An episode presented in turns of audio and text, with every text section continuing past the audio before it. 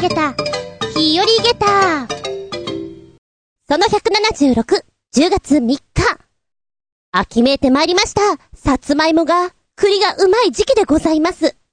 秋ってたくさん食べちゃうから、気をつけないと。そう思いつつ、トレーニングを、やらなきゃな。最近サボり気味です。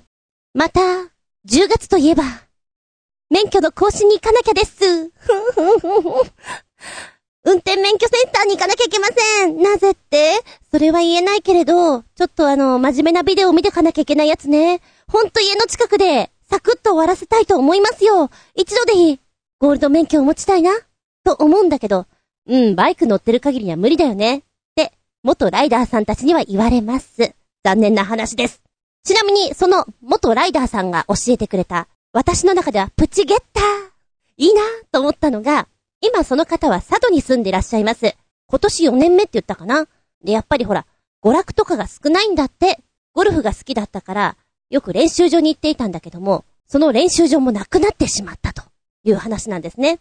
で、家の近くに自分でゴルフの打ちっぱなしみたいな場所を作ったんですって。で、やろうかなと思ってボール100個用意して、そっから3時間ぐらいね、なんか用事があったんで、その場を抜けてたそうなんですよ。で、戻ってきたら、あれ？ボールが1個もない。なぜに？あれ、なぜに？ああああれ？なんかめっちゃカラス多くない？どうやらカラスがボールを一個ずつ加えて持ってってしまったそうなんですね。うわなんか可愛いな。100個あるボールを持ってくって何？カラスってさ、なんか珍しいもの、キラキラしたものとか、初めて見るものって、持ってく習性があるんだってね。で、おそらくカラスが巣を作ってるであろう林とか森とかの下を、落っこってねえかなーって探しに行ったんだけど、やっぱりなかったんだって。きっと、カラスの巣の中には、ゴルフボールがこう、コロンコロンと2個とか3個とかあるわけでしょ食べ物じゃないよ、それ、とか思いつつも、これは見たことがない、面白い。持ち帰らなければ、と思ってみんなで加えてったのが可愛いなと思って。でも、あの、ゴルフ場なんかではね、ボール、打つじゃん？カラスが持ってくのはカラーボールなんだって。オレンジとかブルーとかの。白いボールは見向きもしないんだって。へえ、そういうのも面白いね。なあなあ、見てくれよ。こないだこの白いブツブツ拾ったんだぜ。ちょっと重いけどかっけえだろ？おい、俺のなんかこんなオレンジだぜ。お、見ろ見ろ俺なんてブルーだぜみたいな、ちょっとカラス社会の、スネ夫みたいなのがいるのかななんて思うと、微笑ましく、また、巣を見てみたくなりました。どんな感じなんでしょうか。ハンガーとかネックレスとかも持ってっちゃうっていうのは聞いたことあるんだけどね。うん。はい、そんな私のプチゲッターな話から次行ってみるよ。お相手は私。そういや前回免許講師に行った時って雨がザンザンだったんだよな。そうそうそう。で、メイクもほとんどノーメイクに近かったの。今年は、じゃあむしろ、デーハーにしてみようかな？はん。なんか80年代な感じで行ってみようかな？あははん。記念に残るものってちょっと遊びたくなってしまいます。あつみじゅん。どうぞよろしくお願いします。この番組は、ちょあへよ .com のご協力へて放送しております。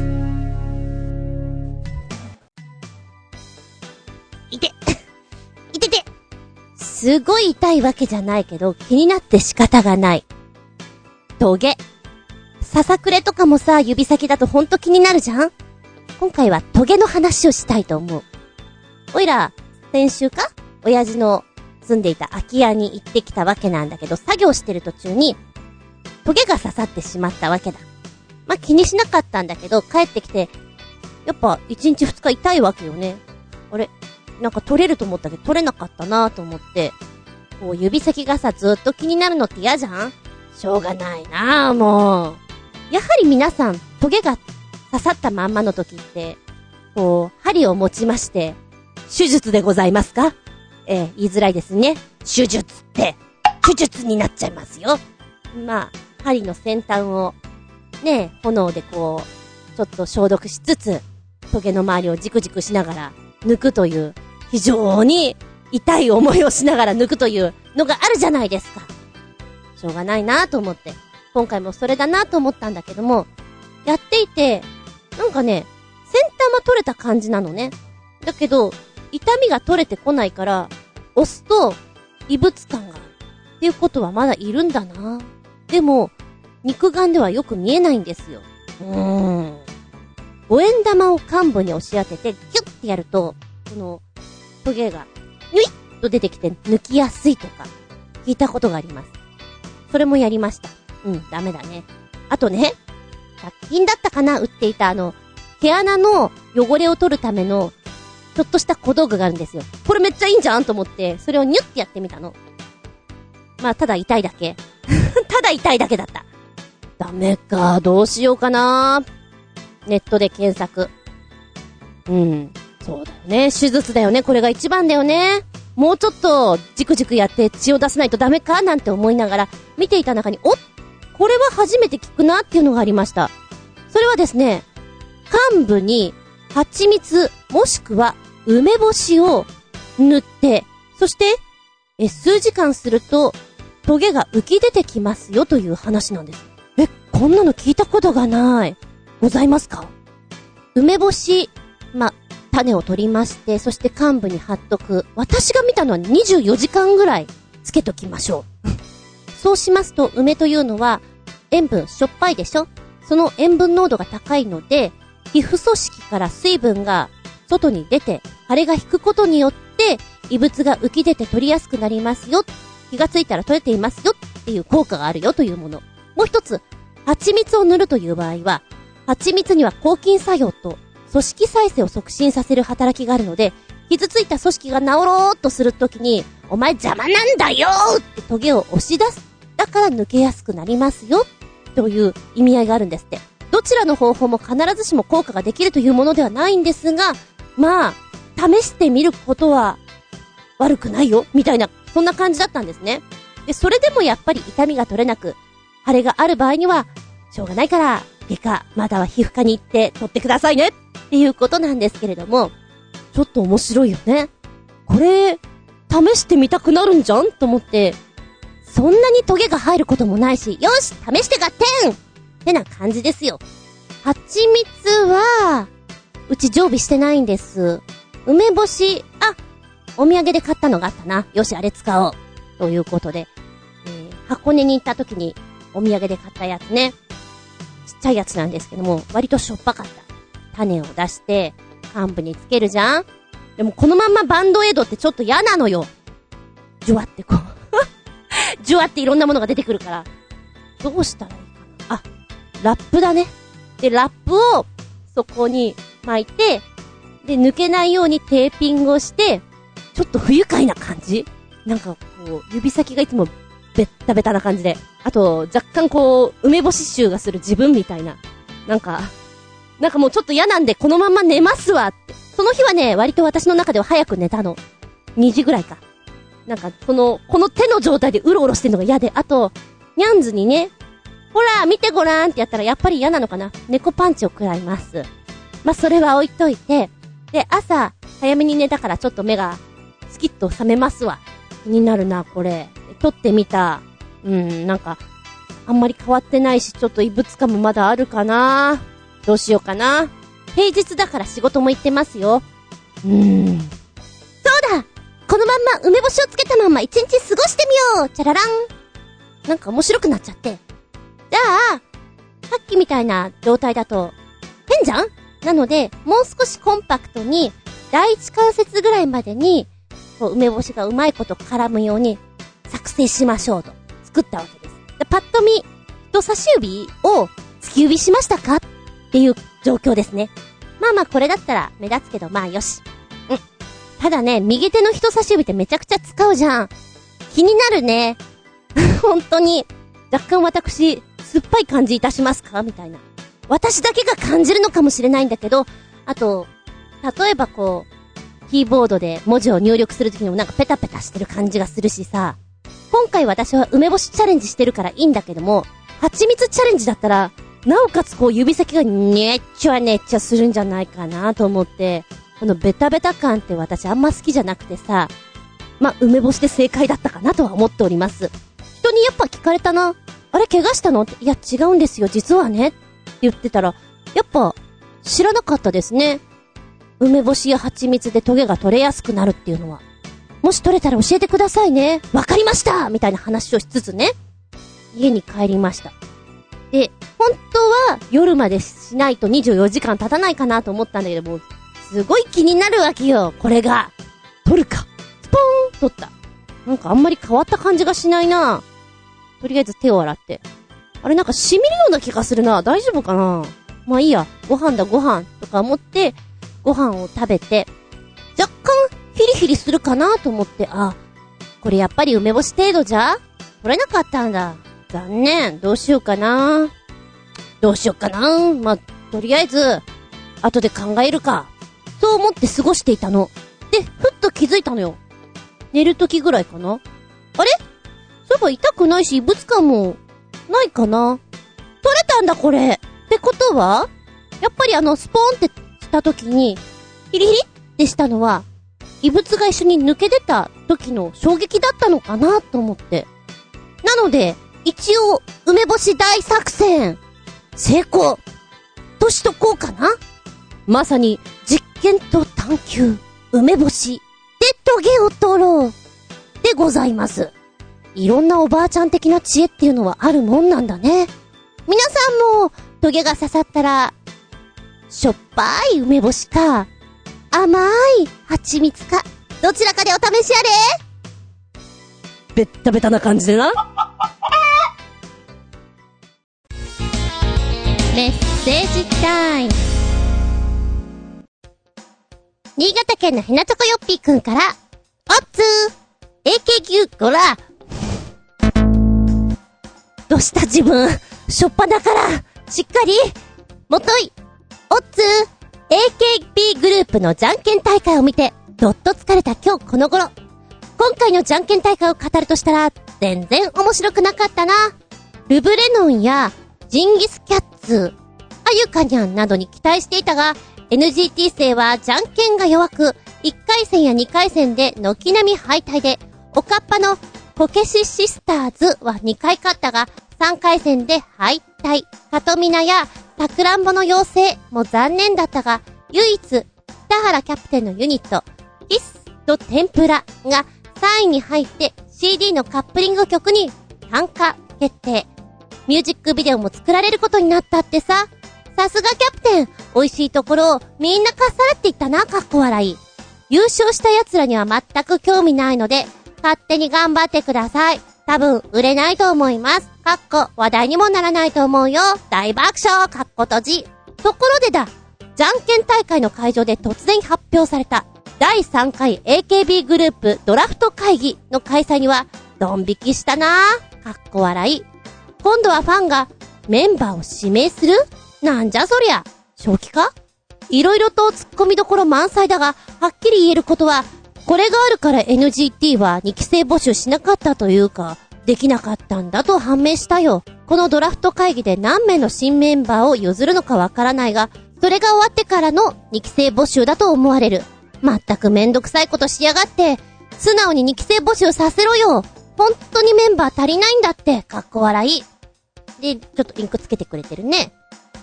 まあ、新メンバーが入ることは確実なんで、来年1月が楽しみではあるがね。メンバーの選出方法とか、ファンがそれにどう関わるのか、詳細が不明なんでどうなることやら、だよ。STU なんてまだメジャーデビューも劇場デビューもしてないのに追加メンバー取るのか？むちゃくちゃというか、出たらめだよ。NGT メンバーはあんまり喜んでないよっていうか、みんな不安そうだよ。かっこ笑い。じゃんけん大会、盛り上がったのかなと思ったら、盛り下げた感じでしたか。期待していたのに、うーんって言うと、ほんと疲れるよね。時間返してよみたいな、そんな気分にすらなってしまいます。で、北原キャプテンが美味しいとこ取りか。うーん。こう、大人はさ、とにかく、なんか話題になるもの、どうにかしてこう、ね、ネットニュースでもいいからこう広がりたい。拡散させたいみたいな、そういうところもあるだろうから、次々にいろんなことをやらせてくるよね。まあ、それがいい方向に行くのか、悪い方向に行くのか、最近は後者の方が多いみたいですけどね。その中の流れでか、第3回 AKB48 グループドラフト会議ってすごいね。うーん。新しい企画が、今度はファンの皆様に指名していただきましょう。次のメンバーを。まあ盛り上がるだろうなとは思うけど、演者はちょっとかわいそうだな振り回される感じがして。まあ、これが AKB48 グループのやり方だからしょうがないっちゃしょうがないんだけどね。そうですか。2018年1月、これがドラフト会議開催。で、その流れとしまして、今現在候補者を募集しております。チームですか？希望はかけます。だけどその希望が通るかどうかはわかりませんよ。まあそういうことなんでしょうね。若干、あの、映画のハリーポッターのさ、量を決めるときこう、帽子をかぶせるじゃん。帽子をかぶせて、うん、お前はここじゃな。ってこう、自分の量を帽子が選んでくれるあれを思い出しました。わかる人にしかわからないと思うんだけど、AKB48 グループは、まず、とにかく新しい試み、飽きられないこと、チャレンジ精神みたい。なんかそういうものを掲げてるから、うん。大変だね。本当にそう思う。こう、メンバーの方で言ったらさ、やっぱりこう研究生の時から一緒だった、頑張ってきた人たちそして、チームの先輩方の背中とか見てやってるわけでしょそこにいたいっていう思いも強くなってきてると思うのよ。で、やっぱりこう、いつも一緒にいたメンバーと頑張ってきたいとか、いきなり、じゃあこっちで頑張ってって言われて、はい頑張りますとは言うだろうけど、こう引きずるものはあるんじゃないかなって。あの年齢ですごいドライになりすぎて、しまうのもなんかそれも変な話だしなって。うん。ね、どうなるんでしょうか。まあファンの中ではこの、はちゃめちゃ感、むちゃくちゃ感がたまらないっていう人も、きっといるんでしょうね。メッセージありがとうございます。もう一丁お便り。新潟県のひなちょこよっぴーくん。おつー。あのさ、この人は将棋について少しは知ってるかどうか見極めるたった一言ですが、詰めろって知ってる？ってこと足りるね。駒の動かし方さえ知らないならまるっきりお話にならないが、詰めろを知ってるなら、まあまあ初心者でも多少はできる方だと認めてあげましょう。詰めろ逃れろの詰めろなんて高等テクニック知ってたら、大したもんだと褒めてあげますよ。何十年も将棋してるけど実際に、詰めろ逃れろ詰めろなんてほとんど指したことないしさ、かっこ笑い。で質問だ詰めろ、逃れろ、詰めろって知ってる？かっこ笑い。みんな勘違いされていますが、将棋は王手を掛け合うゲームではなく、詰めろを掛け合うゲームで、詰めろを見逃したりほどけなかったら、済まされて負けになるゲームとも言えます。わかりましたか？かっこ笑い。詰めろ、逃れろ、詰めろ。知りませんだろうな？と思われてると思いますけど。そうですね。駒の動かし方さえ怪しいですから。ふふ、ふふふ。まさに将棋は王手を掛け合うゲームと思ってました。と、そうですか。え、新潟県のヘナチョコヨッピーくんはどこで覚えたの？ズバリお友達と身内かな？親戚とかさ、ちょっと憧れるよね。親戚のお兄ちゃん教えてもらうみたいな。まあ男の子だったらやっぱりおじいちゃんとかお父さんとかさ、そういう人と一緒にやるっていうのは、いいなって思うよ。おいらは、おいらは、そうだな。大学の時にこう、先輩とかやってて、駒はこうやって動かすんだよぐらいなのをなんとなく言われて、ちょっとやるみたいな。でも、合間合間に、チロッとしか動かしてないから、ほんと忘れちゃうんだよね。もう、もうあれでしょ？将棋やってる人から見たらもうそんなのは、おととい来やがれ、ペッペッって感じでしょ？すんまそう。そんな話でした。そりゃゲームにも勝てるわけありません。えっと、どう動くんだっけ？そんな感じだもん。将棋をやってる方の頭はとても柔軟。いろんなことを先々まで考えられる、組み立てられるっていうんで、お見事だなって思うわけなんだけども、藤井聡太さん、14歳。中学2年ですか？なんか、あの若さで、あんだけ勝ってっていうのはすごいすごいって言われてるじゃないですか。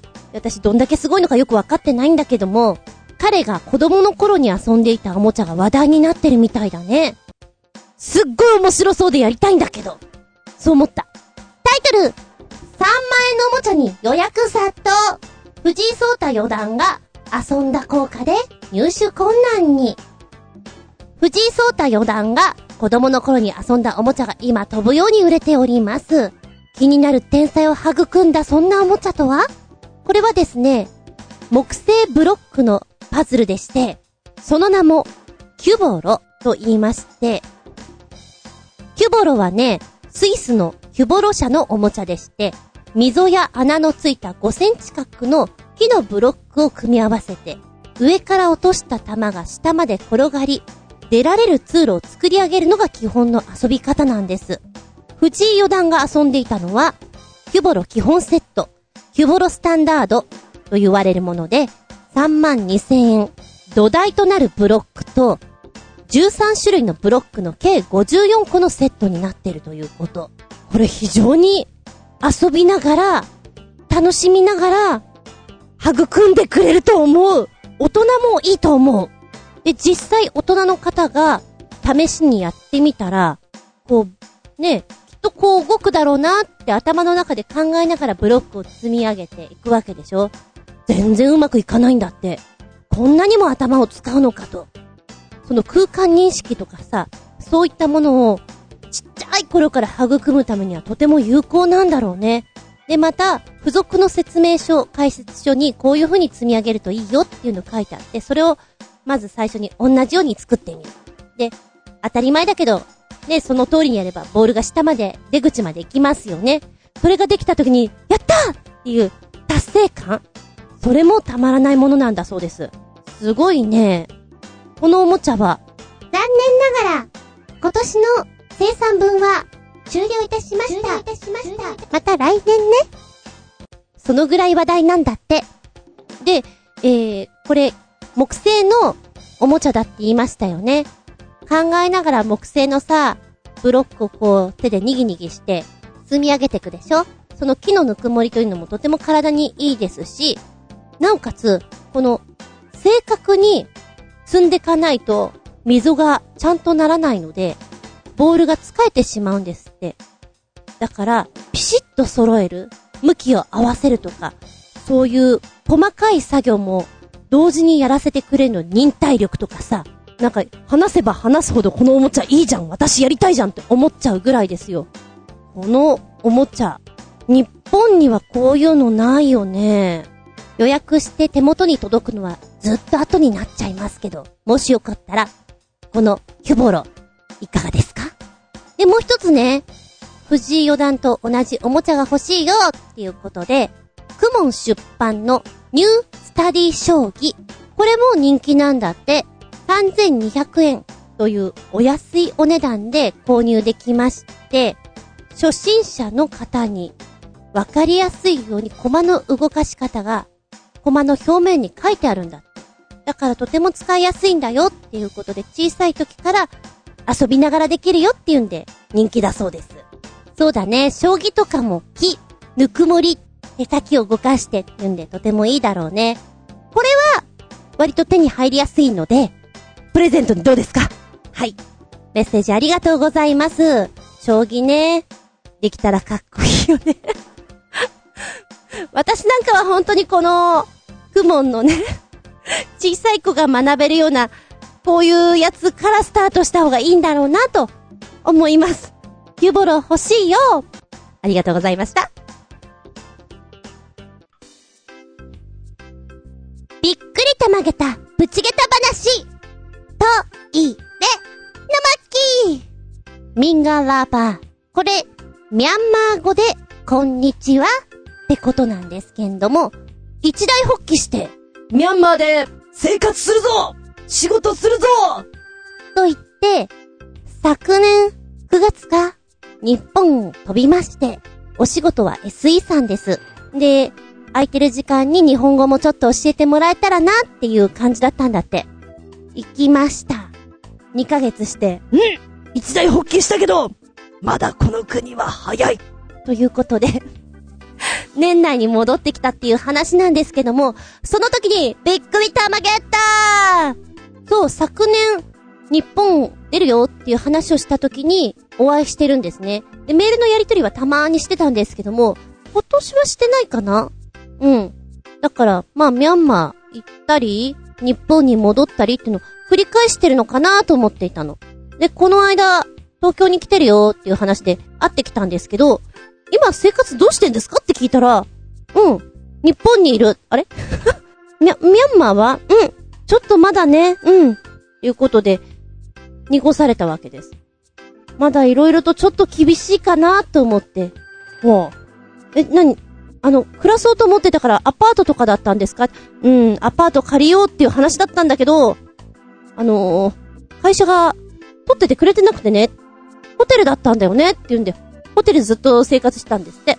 で、一泊5000円ぐらい。まあ、日本でも5000円って言ったらまあビジネスでもそこそこですよね。向こうは月に4万とか、そんなもんらしいので、5000円って言ったら相当お高いホテルだと思うんですよ。で、写真パッと見せられたんですね。あ、トイレだあ、綺麗ですね。え、これは？なぜこれを私に見せる？と思ったら。これ、ホテルのトイレだよって言われたの。うん。はい、それで？トイレットペーパーないでしょ？ほんとだ、これないないよ、これ。ないんだよ。ミャンマーにトイレットペーパー。え？ホテルにないんですか？ないの。う、うんと、いや、な、自分で持ってくんですか？いや、あの、パイプが細いから、そういうティッシュとか流せないの。はぁそれ聞いたことがある。ってことは、隣にゴミ箱かなんかあるんですか？ないの。え？いや、ごめんなさい。どうするんですか？ここ見て。はい。シャワー。はい。これ使うの。え？シャワーを使う？それも聞いたことがあるなはい、先生質問シャワーでお尻を洗った後どうするんですか？そのまんまだそうです。えええ？そのびちょびちょのまんま？そのまんまでパンツ履いちゃうんだって。いや、え、いいの？それ。気にしないそうだよ。あー、すごいね、それ。ちょ、ちょっと自分の中では、やだな。うん。それは、ねえ。で、向こうの方って、ロンジーという民族衣装を着るんですってね。まあ、いつでも着てるわけじゃないと思うんだけど、男性でも、ロンジーというもので、巻きスカートみたいなものです。んで、ミャンマーは、非常に雨季が長くてですね、もう、雨がすごいから、サンダルにロンジを履いて生活してる方が本当に多いんですって。で、そうすると雨が降ってきても、スッとこうロンジを託し上げちゃうと、足元濡れてもすぐ乾くじゃんサンダルだったら問題ないじゃん？なんだって。で、おトイレ。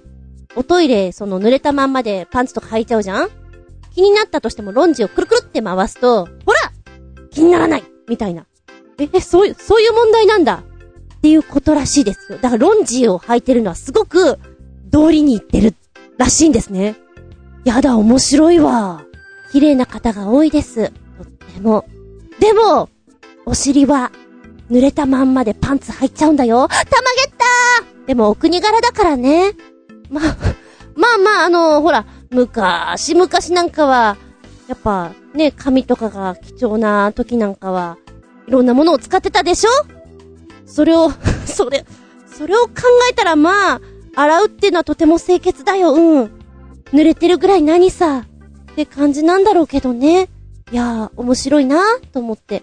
やっぱり、日本に観光で来られた方が、ウォシュレットにあんなに群がってこう買ってくのは、わかる気もするなと思って。はい。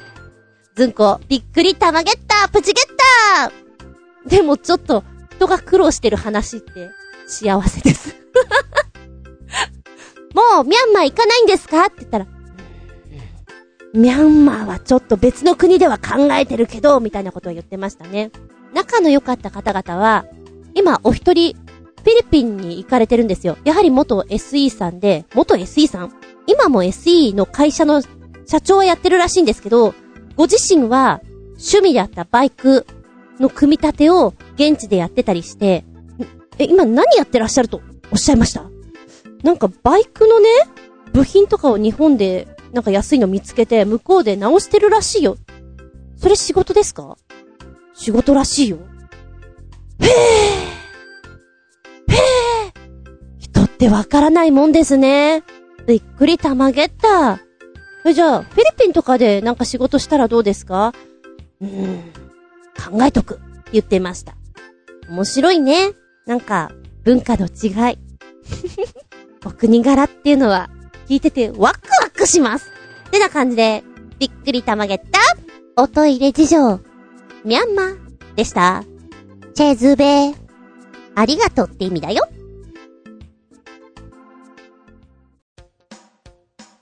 お便り行きます。取り残し分より、ずいぶん前のでごめんなさい。新潟県のヘナチョコヨッピーくん。おっつー僕ちゃんが子供の頃なんかは、映画館で映画を見るとしたら、2本立てとか3本立てが当たり前で、映画の CM なんかでは、かっこ、同時上映は〇〇って言葉がついていたものさ。まあ、映画1本が短いもので60分とか80分、普通は90分以下で超大作となると2時間ぐらいだったと思うが、全くジャンルの違う映画。例えば、フランス映画とチャンバラ時代劇、ホラー映画と恋愛映画など、バラエティに富んでいるというか、むちゃくちゃというか、すごい抱き合わせばっかりだった気がする。かっこ笑い。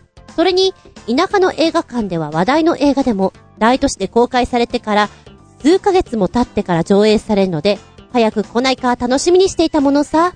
今じゃまだ日本で公開されていない海外の超大作が字幕を勝手につけられて、ネットで拝めるんだから、ワクワク感も全くなくなり、味気なくなったものだ。まあ、映画代もレンタル代も何もかからずに、最新映画がタダで見ようと思えば見れちゃうんだが、僕ちゃんは話題作の最新映画だろうと、見るのも疲れるし、めんどくさいし、ほとんど見ないで半年に一度ぐらい、集中的に10本くらい見るだけだな。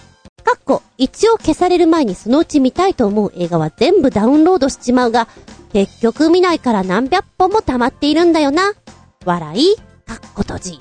で、本題。こんな映画誰が見るんだ？ただ長いだけで内容もないようなどうしようもない映画。誰が見て喜ぶんだ？そもそも映画って言い張ってるだけで適当に撮影した映像を繋げたりしてるだけだろ？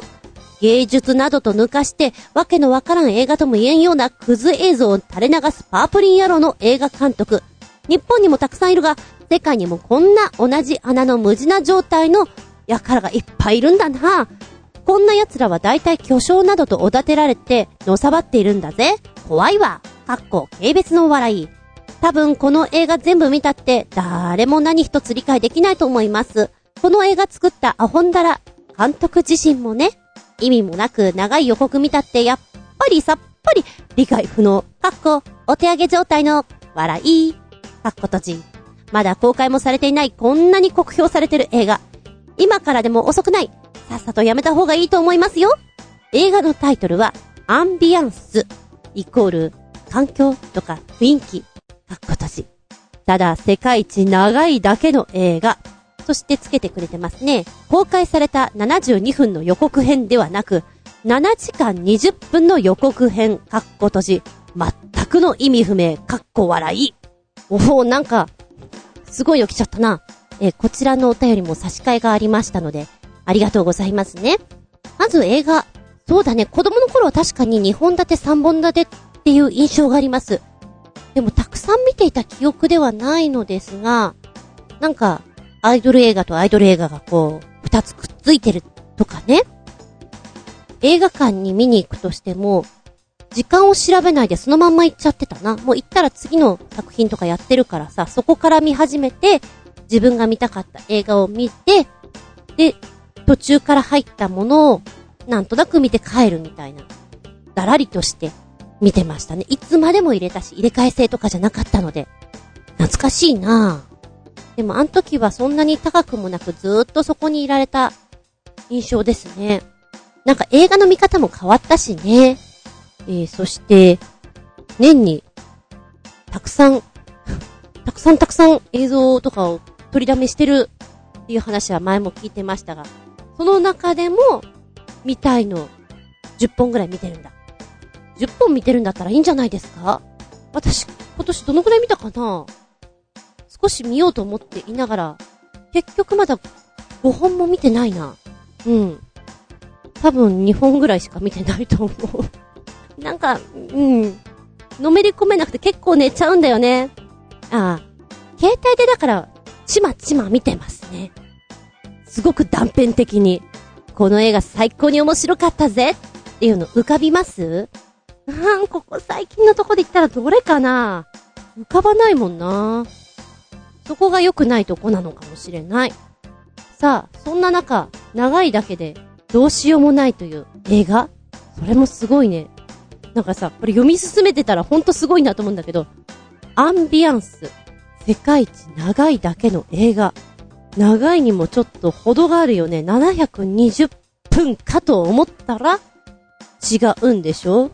はい、ポチッと押すと、タイトル、上映時間720時間の映画。アンビアンス予告編も、掟破りの72分。予告なのに。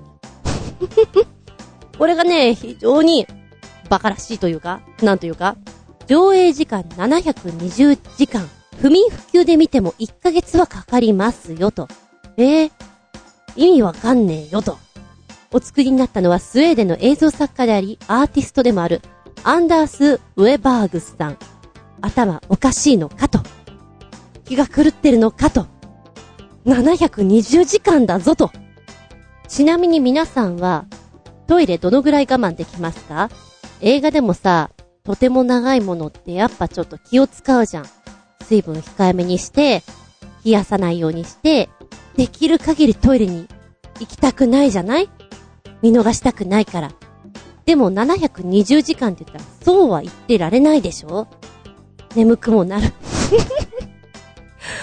どう、どういうことって思うんだけど、なんかもう、異次元すぎるよね。720時間の映画っていうのが。で、この72分間の予告編、あるわけなんだけども、えー、これご覧になった方が、最初の3分間ぐらい見たわけなんですが、意味がわかんなかったと。予告でこの意味がわからないのを見てしまう限りでいくと、本編やばいよね。予定では、アンビエンスは2020年全編公開予定。まずは72分間の予告編ができました。そして、2016年に7時間20分のショートバージョンの予告編が作られ、2018年には72時間のロングバージョン予告編が公開される予定です。聞いた ?72 時間のショー、72時間のロングバージョンの予告編。だよ意味わかんない。意味わかんないこの企画外の映画なんですけども、2020年全編公開後破棄されるということ、もう、そこにたどり着くまでに意味があって、やってしまったらもう意味がないので、破棄。ということで、これ映画というよりも一種のアートパフォーマンスという枠なのかもしれないねと言っております。うーん。今ね、予告編をちょこっと見てみたわけ。でも7時間20分見れないよ。そんな暇人じゃないんで、どこまで人間って我慢できるのかなと思って、先ほどの記事を書かれた方、映画好きということなんですが、3分間見たそうなんですよね。で、3分間見てなんじゃこりゃと思ったらしいんですが、私1分半ぐらいのとこでごちそうさまな気分になりまして、ちょっと早送りいたしました。二人の黒と白の衣服を着たおっさんがおっさんであろう人がうろうろしているな。影が動いて、風がそよいで、だから何よみたいな。そうだな舞踊とか、周りの景色と動きと音と、なんかそういうものを表現したいのかなって思ったので、映画っていうよりも記録？芸術枠の本当にアートパフォーマンスっていうのが一番しっくりくるんだろうね。今これを作ってる時の状況がきっと新鮮になって、今これを表現しようとして活動されてるよね。それ全体もなんか含んでいるんだろうなって思うので、もうできたものよりも、やってる期間であったり、エネルギーだったり、そういうものなんじゃないかなって。わからなくはない。っていうのはですね、昔芝居をやっていた時に言ってました、同期が。本番来なきゃいいのにねって。ただ、稽古して、舞台作って、で、壊したいよねって言ってた。劇団、自己満足でいいよねって。でも、まさにそんな感じなんじゃないかな。企画をして、いろいろ模索して、作って音楽当てて、で、発表するという行為じゃなくて作っていくという状況下の中を楽しんでいる。まあなんだったら見てよ、みたいな。どうしても見たいって言うんだったら見てよ。すぐ壊すけどね。っていう感じなのかなって思わなくもない。へえ、不思議な人ですないや、びっくりたまげった。下駄5つ。本当にこれどうやって上映するの？そう思いました。違う意味で気分盛り上げっただからね。リンゴンリンゴンリンゴン、ありがとうございます。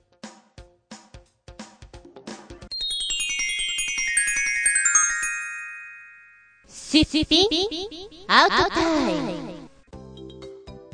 うい、今回のテーマは、一番欲しいものなんですけど、一番。その時の気分によって一番って変わるよね。うん。一生のお願いだよ、ドラえもん今だけ出してのび太くんは言う。のび太くんに一生のお願いはいっぱいある。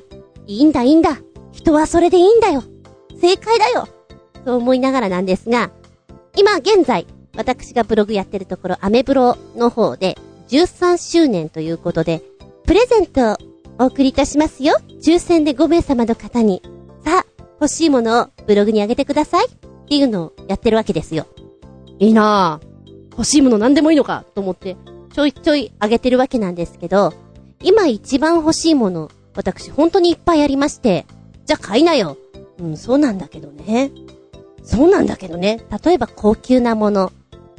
そんなに高級じゃないけど、今すぐかって言われたらそうでもないもの、いろいろあるじゃん例えば便利だな、欲しいなって思うのは車。いいよね。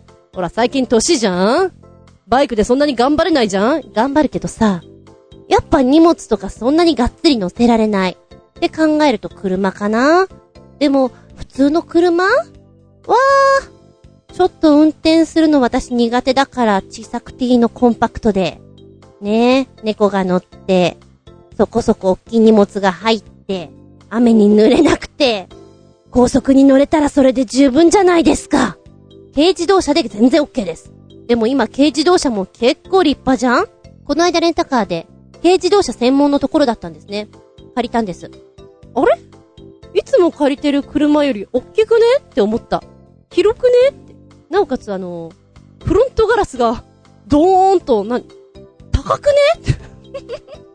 いろんな玉ゲット、あの、鍵がなくてね。やっぱりおばちゃんなんかは、鍵を刺して、うん、うんってこう、エンジンかけたいじゃん？そうやって。ない。ないって？説明されました。これが、近くにあった状態でボタンを押してくだ、あ、ブレーキを踏んだ状態？ボタンを押してください。そうするとエンジンかかりますよ。ポチ。ブルルルルってかかるわけよ。えー、なんか変な感じ。最初それ慣れなくてさ、レンタカー借りて、家に行って荷物を乗せるとき、私はエンジンを切ったつもりなの切れてなくて、1時間ぐらいついたまんまだったという。もう一回、こう、エンジンを切るときには、まあ、ハンドブレーキじゃなかったね。フットブレーキをかけて、パーキングに入れて、で、ボタンをポチッと押せば、切れるんだっていうのが分かって、それ気づくまでちょっと時間かかっちゃってね。おー。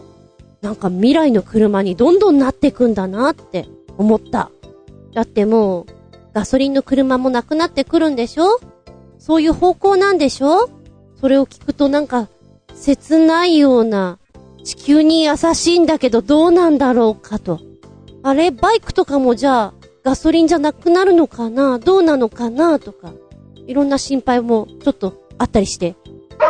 でも、車欲しいな。今、可愛いなと思うのは、鈴木のハスラーももクロが CM やってるよね。あと、あられちゃんだ。キャラクターは。昔のミニクーパー、今のじゃなくてよ、あの、ちんまりした、そうそう、シティハンターのサイバー量が乗ってるような。わかるかな？ほんと、クラシックな感じのデザインだったりするわけよ。あれ似てるなって思う。で、今回ね、アメブロの欲しいです、鈴木のハスラー、色はこれ、とかこう、より具体的に載せていたわけね。で、ハスラーのさ、こう、スペックとかいろいろ見てるわけよ。見てるともらった気になっちゃってね。これあったら便利だな。あ、こんな風に中はなってるのか。へえ、楽しい気分になります。まさに宝くじを買った時に当たった気分ほんわかした、あの、嬉しい気持ちに近いものがあります。私、車、軽自動車でいいです。欲しいなって思う。ただ、高速に乗った時のやかましさは、いただけない。のと、雨が、ザパーって降った時の、うるささ、あれもすごいなって思った。こんな違うのか。あとね、右左折する時のあの、音が、軽い。昔は？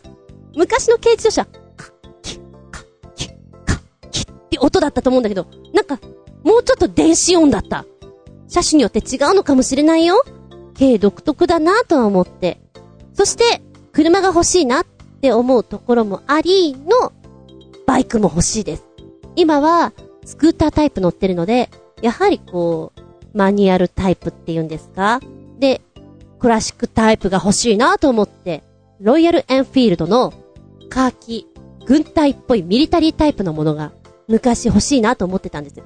確か400であったと思ったの。で、ちょいと調べてみたら500からで、あれ ?400 なくなっちゃったのかな？ちょっとデザインも違うかも。中型撤退した？みたいな。ブログに書きますよ。こういうの欲しいですって。でもその時は、500か。まず500だったら大型免許を取らなきゃいけないな。大型免許取ってからの、バイクか。みたいなね。なので、アメブロの方には、ホンダのレブルが欲しいですって書きました。もしもらえたならば、私、月1で、ツーリングし、それをブログに上げてやりますぐらいな気持ちで。やっぱりね、遠出するのは、マニュアルの方が面白いよ。靴、傷つくけどな。滑って怪我して開いたたは、そういうタイプのバイクだけどさ、そのデンジャラス感がまたいいのかもしれない。他にはどんなものが欲しいか、私考えた。すぐに出てきたのは、マジックトリマー。何をやるものか？お庭の手入れを画期的にします。例えば、垣根がボーボーだったり、例えば、お庭の木がニョッキニョッキだったり雑草がズボボボズボズボボってこう生えてるところをすっきり、素早く手入れをしてくれます。素晴らしいなと思って。電動です。この間、親父の家に行ってきた時に、お手入れをいろいろする時に、こうね、剪定用のハサミっつうんですか。あれで、地道に、ジョッキンな、ジョッキンなってやるんだけど、手入れされてないハサミなんで、まあ、若干錆びてるわけですよ。手が痛くなった筋肉痛だよ手のひらから、もう腕ガッチガチ。そこで思った。ああ、夢のような、剪定バサミとかがあったらいいな。そしたら楽なのに。いや、ハサミじゃなくていい。もっとこう手軽にできるものが。で、見ていたらマジックトリマー。電動のこぎりみたいなものかながあって。で、コードレスでも動くので、いいですよ。3メーター伸びますよ、みたいなのがあってね。ちょうどそれ見ていたときに、昨日かマジックトリマーの、本当にこう、テレビショッピングのやつやってたのね。これだって思って、見てたらますます欲しくなるね。私、今日冒頭にトゲが入った話をしたじゃんなんでトゲが入ったかって、こう、庭仕事っていうか、剪定とかしていた時にブスって刺さりやがった奴らが それで木片が手に入ったそういうのもなくなるんだろうなぁと思って。それで欲しいのがマジックトリマー。ら嬉しいだろうなでも値段がね、19,800円だったんですよ。買えなくないじゃん買ってみるのもありかなって思ってる。すげえ楽なんじゃんそしたら。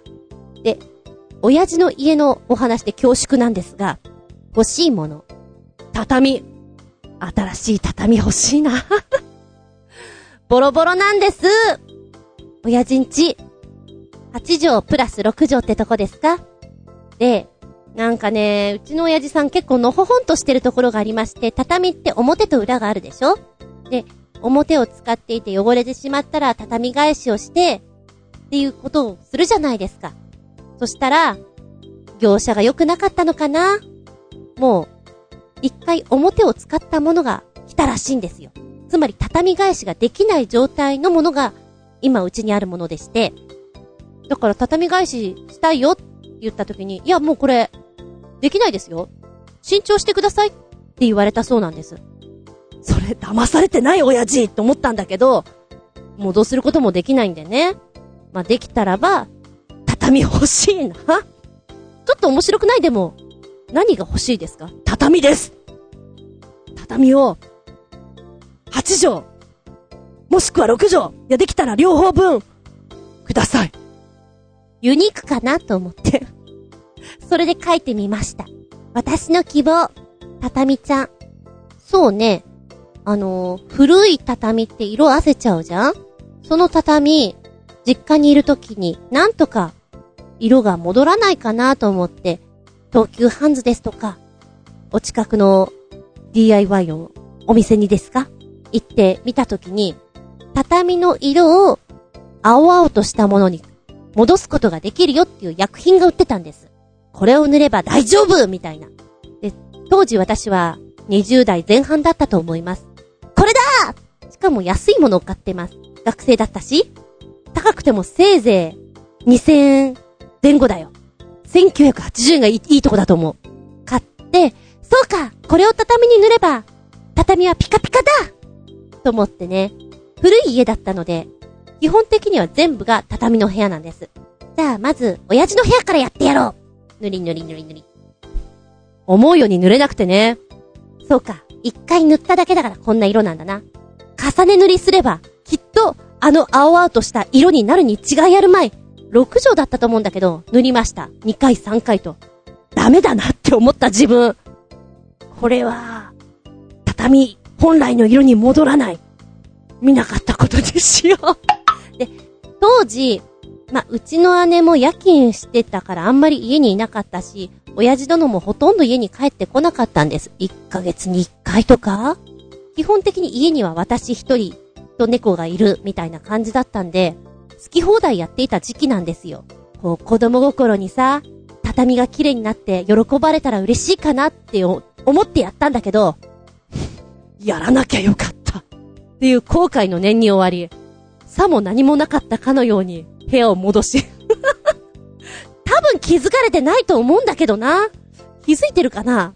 そんなことがありましたとさ。今回はそういうことやらないよ。だから、畳が欲しいです。そう書きました。塗りません。慎重です。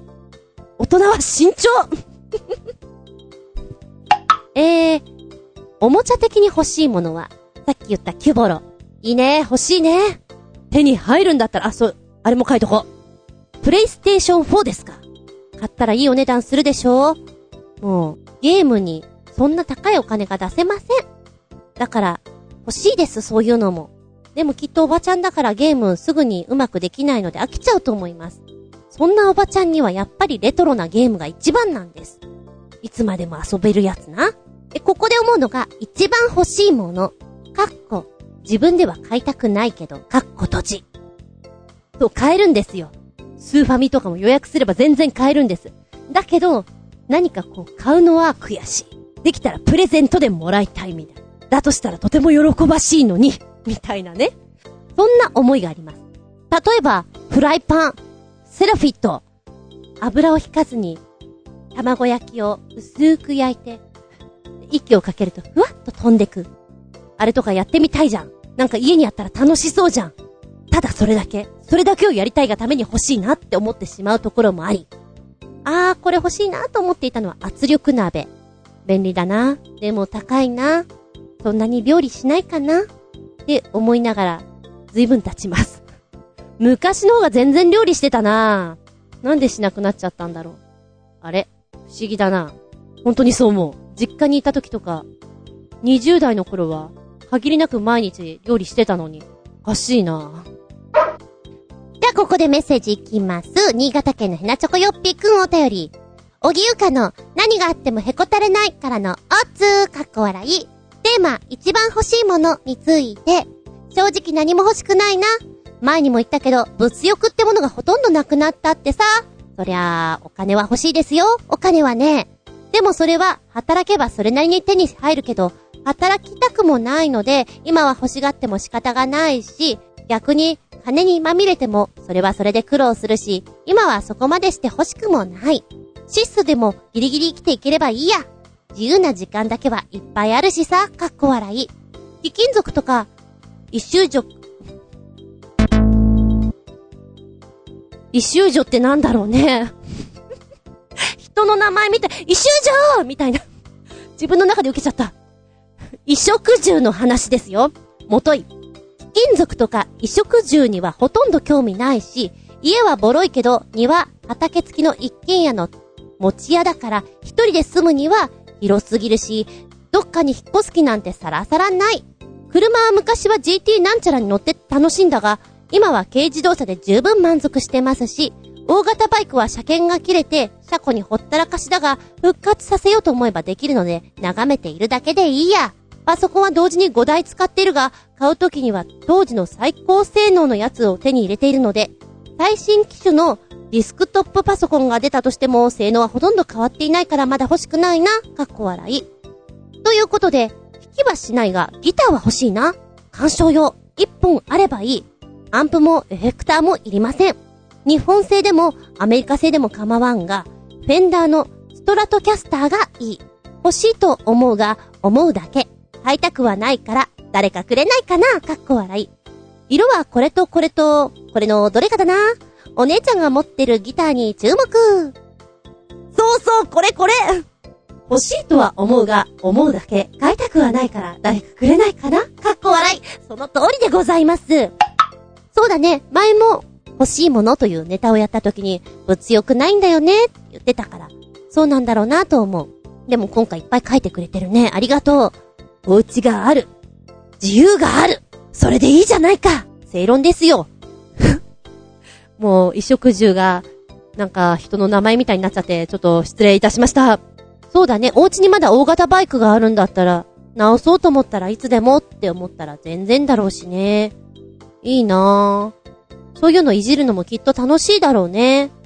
私は苦手だけど。パソコン5台っていうのすごいね。会社だよね。会社。性能のいいパソコンって言ったらもうなんか、いろんなもの入ってんだろうな。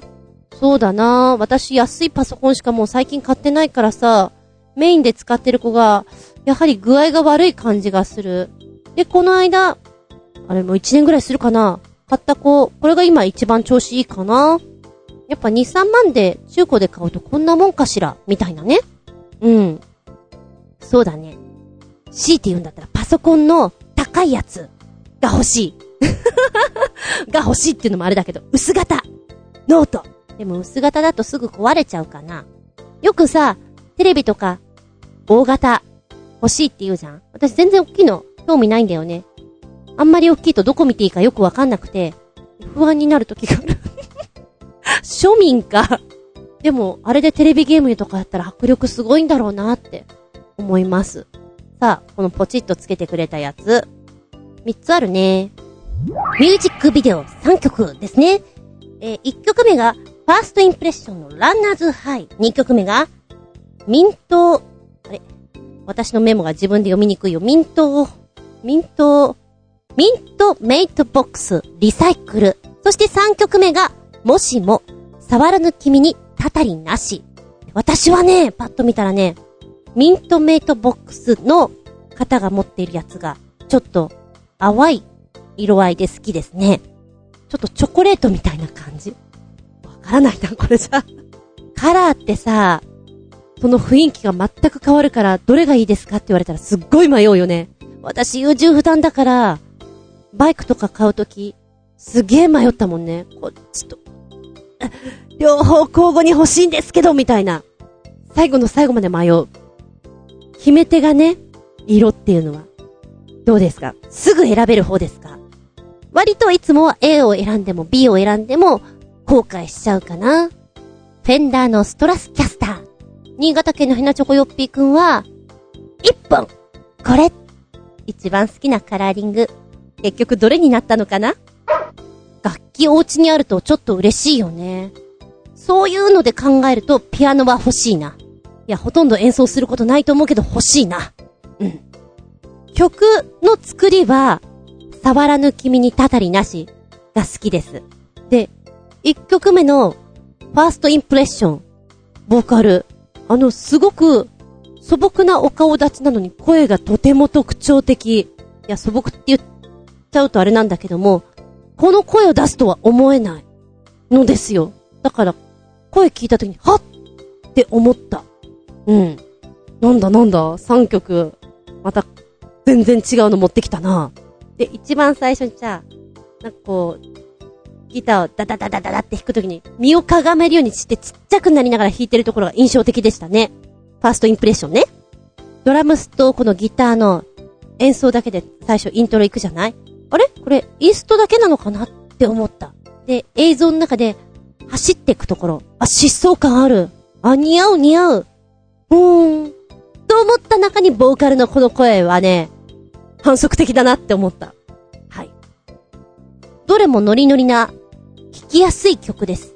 軽快なので、歩くとき、お掃除するときにもってこいだなと思って、控えさせていただきました。ありがとうございます。あ、最後の最後にあれも欲しいな。お家の中に設置しておいて、外からその子を操作します。うちのニャンズは今何やってるかな？って盗撮するやつ。あれ結構面白いらしいの。で、ちゃんと、携帯から操作をするらしいんだけども、話しかけると声が向こうから響いて、反応を見ることができるらしいんですよ。ただね、それ持ってる人が言ってたな。こう、仕事とかに行って、休憩中とかに見て、話しかけると玄関の方に行ったり探したりするんだって、すごいかわいそうな気分になるって。もう私、早退していいですか？って気持ちになるって。わかるわ。私も、2泊とか家を開けるときに家に留守電かけるもん。猫に話しかけるもん。でもちょっとそういうライブ映像が見れるカメラって面白くないですか？こう、バイクで帰ってくるとき、玄関で待ってる時があるのよ。これいつ気づいてるのかなって。音で聞き分けられてるのか、時間なのかわからないけど、ねえ、ずーっと待ってるのか、たまたまなのか、反応を見てみたいです。ライブカメラ、盗撮セット。今一番欲しいもの。でも、自分では買いたくないもの。もらいたいもの。あなたはどんなものありますか？意外とね、出てくるもんなんだよ。欲しいものって。ありがとうございます。元気でソング、やる気でソング。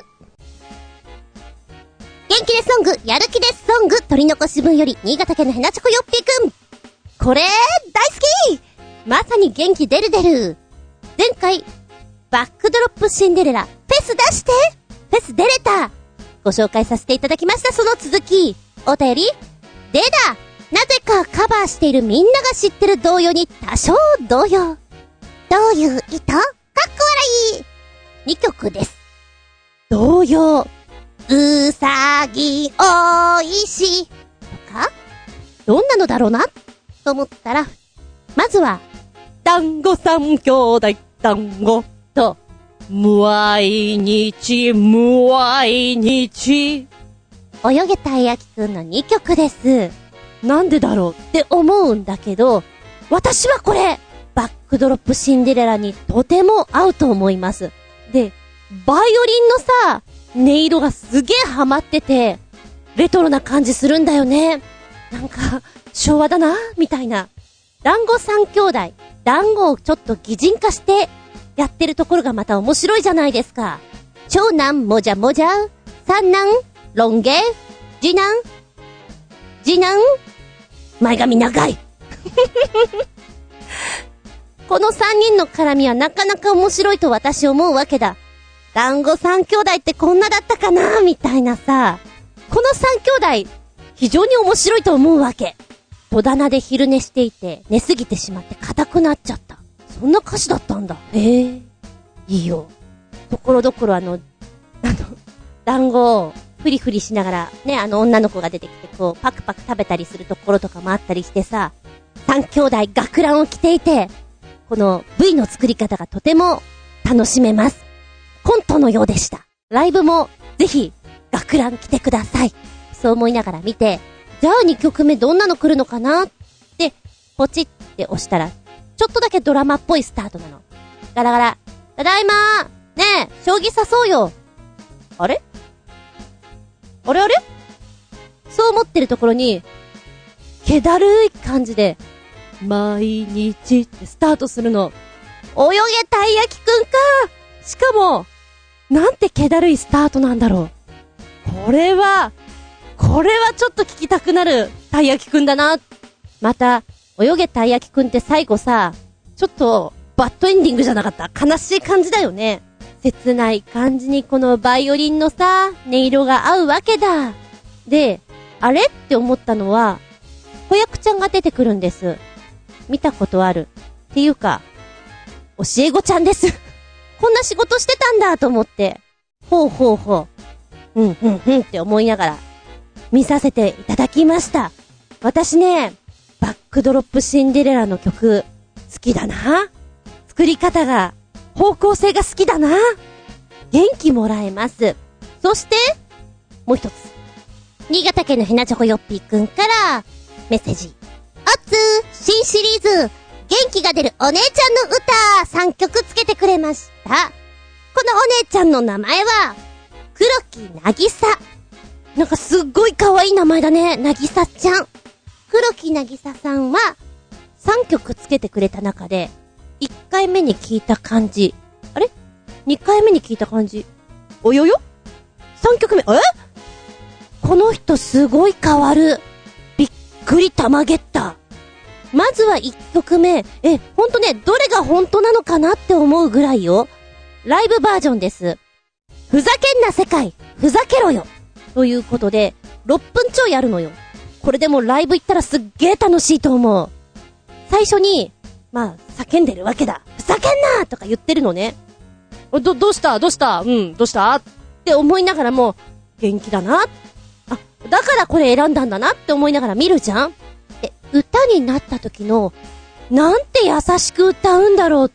でも、内容がふざけんな世界、ふざけろよ。だから、そのさ、優しい歌い方に対しての歌詞の 内容が面白かった。で、お客さん乗ってきたところで、みんなも一緒にってやって歌わせてんのね。その時に、いい畜生だなー感想とかが面白くてさ、いい畜生だなってなかなか言わないじゃん。いや、弾けてるね、このライブ。って思って見ていたのね。パワフルだよ。これだけふざけんな、畜生こういうことをずっと言ってたら、ストレスがなくなるだろうなと思って。あのー、お仕事がきつくてさ、イラッとするようなものあるじゃない？例えばコールセンターとか、畜生の時間を設けたらどうだろうかって思った。あの、畜生部屋がありましてね。そこに行って、1日1回、5分ないし10分でいいから、10分は長いかな。ふざけんな畜生っていうことを叫ぶ。で、あの、枕みたいな、なんか殴れるものをバンバン殴って出てくるっていうのと、すごいストレス発散されると思うよ。え、どこだったっけ？お皿かなんか割るっていうのあったよね。イベントで。あれの延長線で。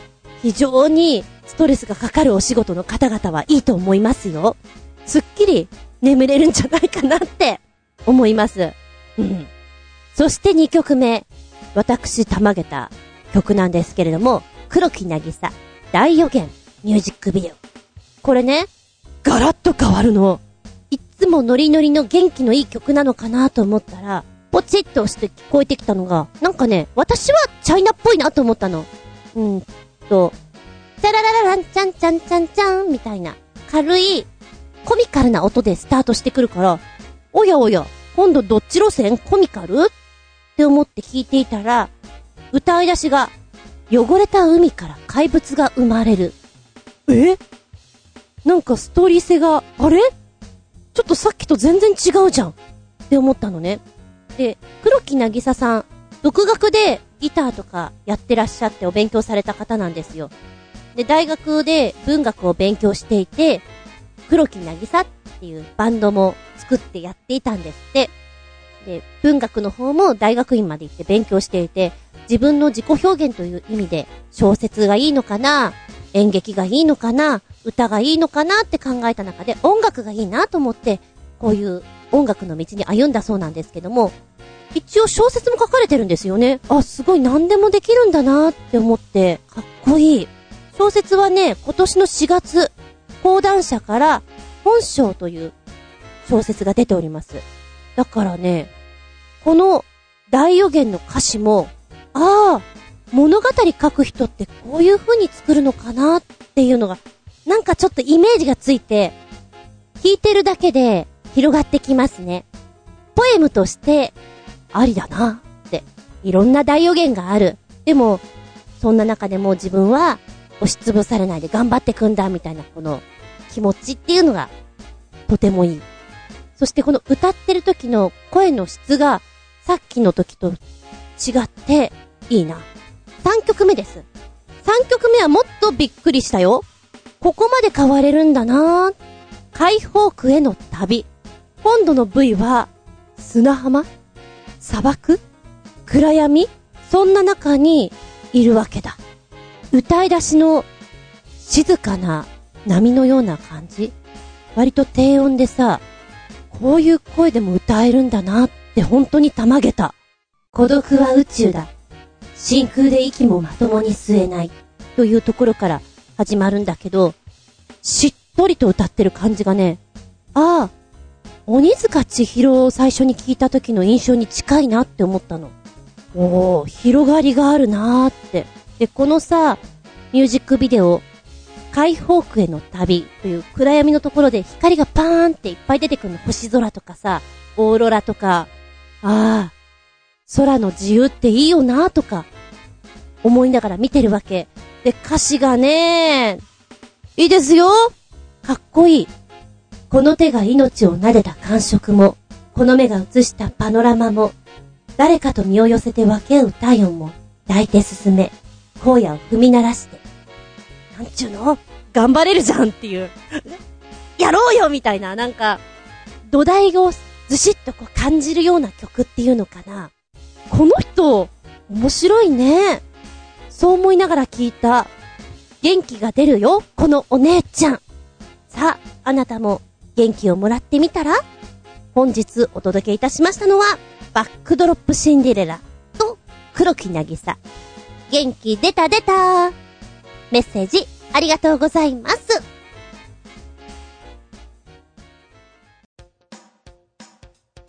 お便り。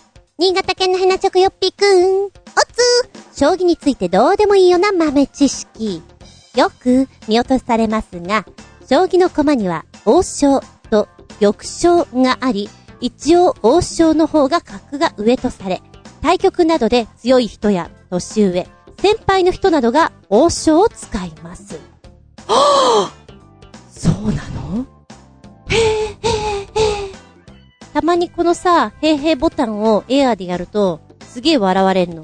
懐かしいって言って、おばちゃんだからな、へいへいボタンまだエアーで持ってんだぜ、みたいな。そしてもう一つ。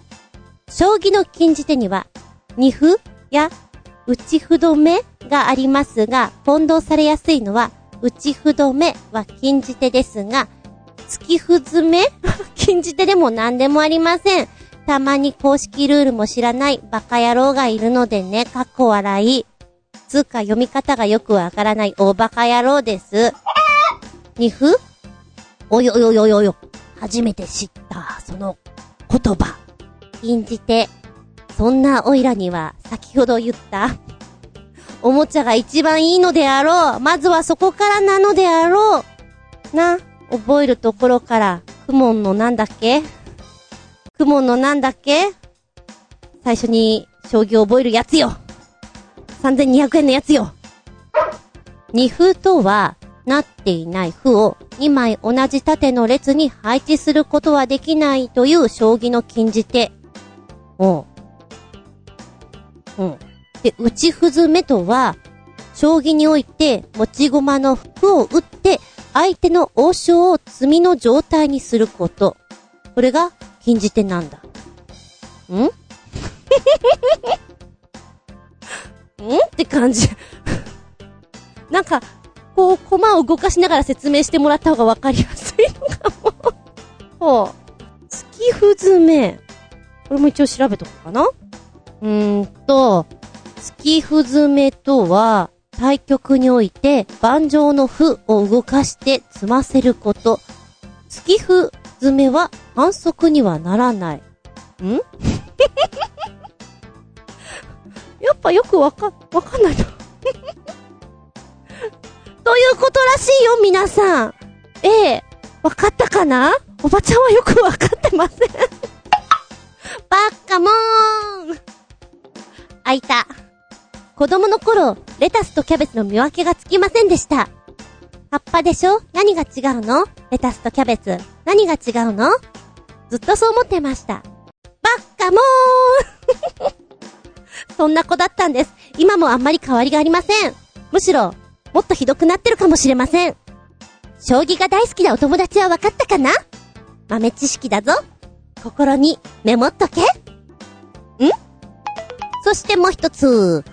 新潟県のヘナチョコヨッピーくん、おつ NGT48 ファンの間では、次は誰が卒業するのか、候補者がいろいろ上がってるようだが、前にも言ったが AKB グループは卒業すると言ったって、基本引き止めません。心が折れたのなら、いつまでも引きずってないで、さっさとやめて別の世界で明るく楽しく頑張ってもらいたいものだ。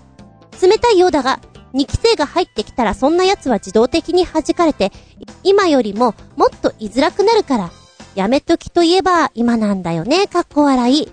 話は変わって、そういえば北原キャプテンの主演映画が来年2月に公開されるんだってさ。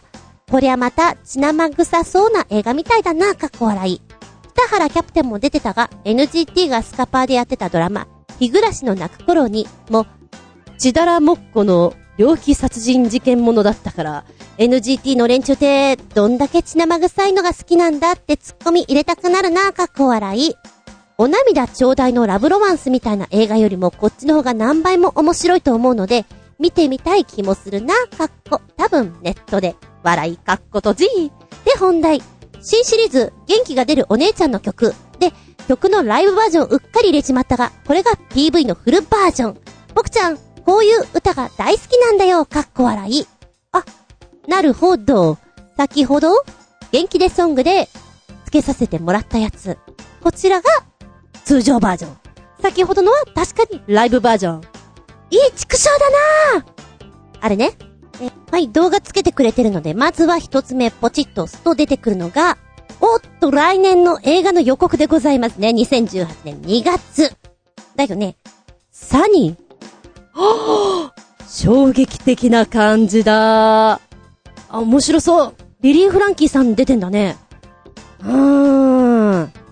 やっぱさ、ラブロマンス、ラブコメディとかって、可愛いし面白いしキュンとするんだけど、それよりも、なんかこういう、事件ものホラーものとかの方が、やってて、楽しいんじゃないかなって思う。やってる感がね。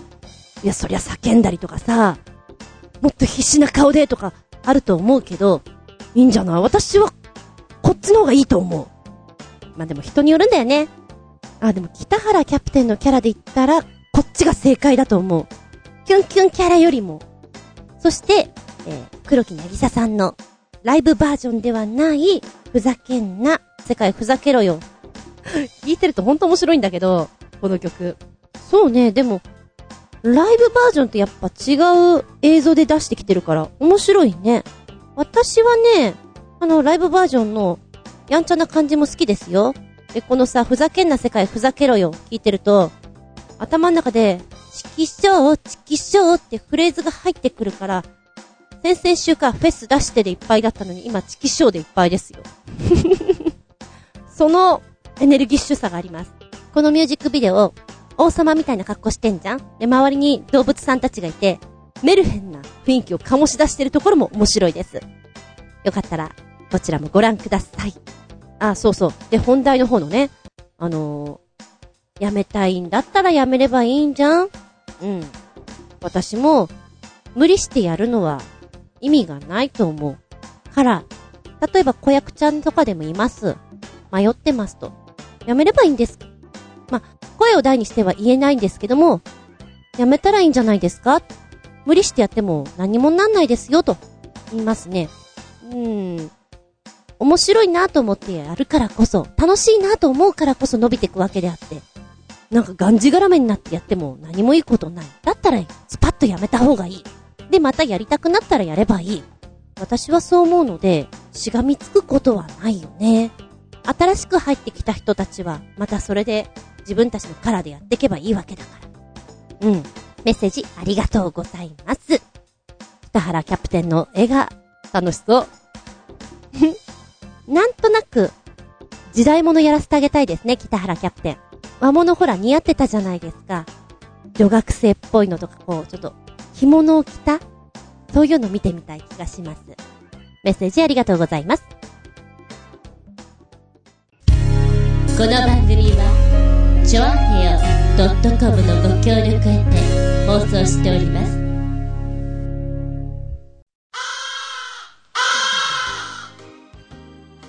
はい、最後になってきました。本日も長々とお付き合いありがとうございます。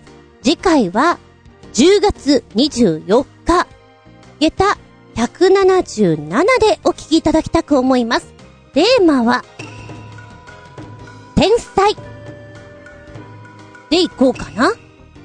天才。頭がいいね。すごいね。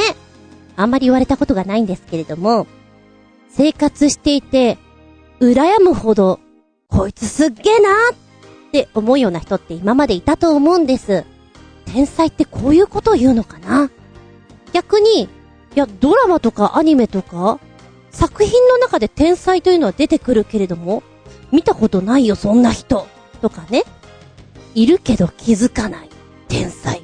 あと、お勉強とかだけじゃなくて、〇〇に関して、こいつすげえなそういう才能持ってるなあるじゃないですか。人が光り輝く時でございますよ。私なんか、ジェラシーの塊でございますから、超羨ましいなって思いながら見ちゃいますけれども、天才。今日藤井四段の話をしました。そんな藤井四段、将棋を指してる時、ご飯はこんなの食べてたよ。話題になってましたね。ちょっと面白かったなと思って。よく聞いてるラジオでは、今日の藤井四段のご飯はね、っていうのが、合間合間に入ってきて、そんな気になってるのかって。うどん食べてること多いね。まあ、消化に優しいとかさ、つるっといけるとかそういうこともあるんだろうけどね。きっと、日常だったら、もっと中学2年生らしいものを好んで食べてるんじゃないかなと思うんですけど、どうでしょうか？ねえ、アスリートなんか食べ物とかってやっぱ制限されてるだろうし、天才にまつわるお話をしていきたいなと思います。いいんですよ。努力の天才も、ありなんですから。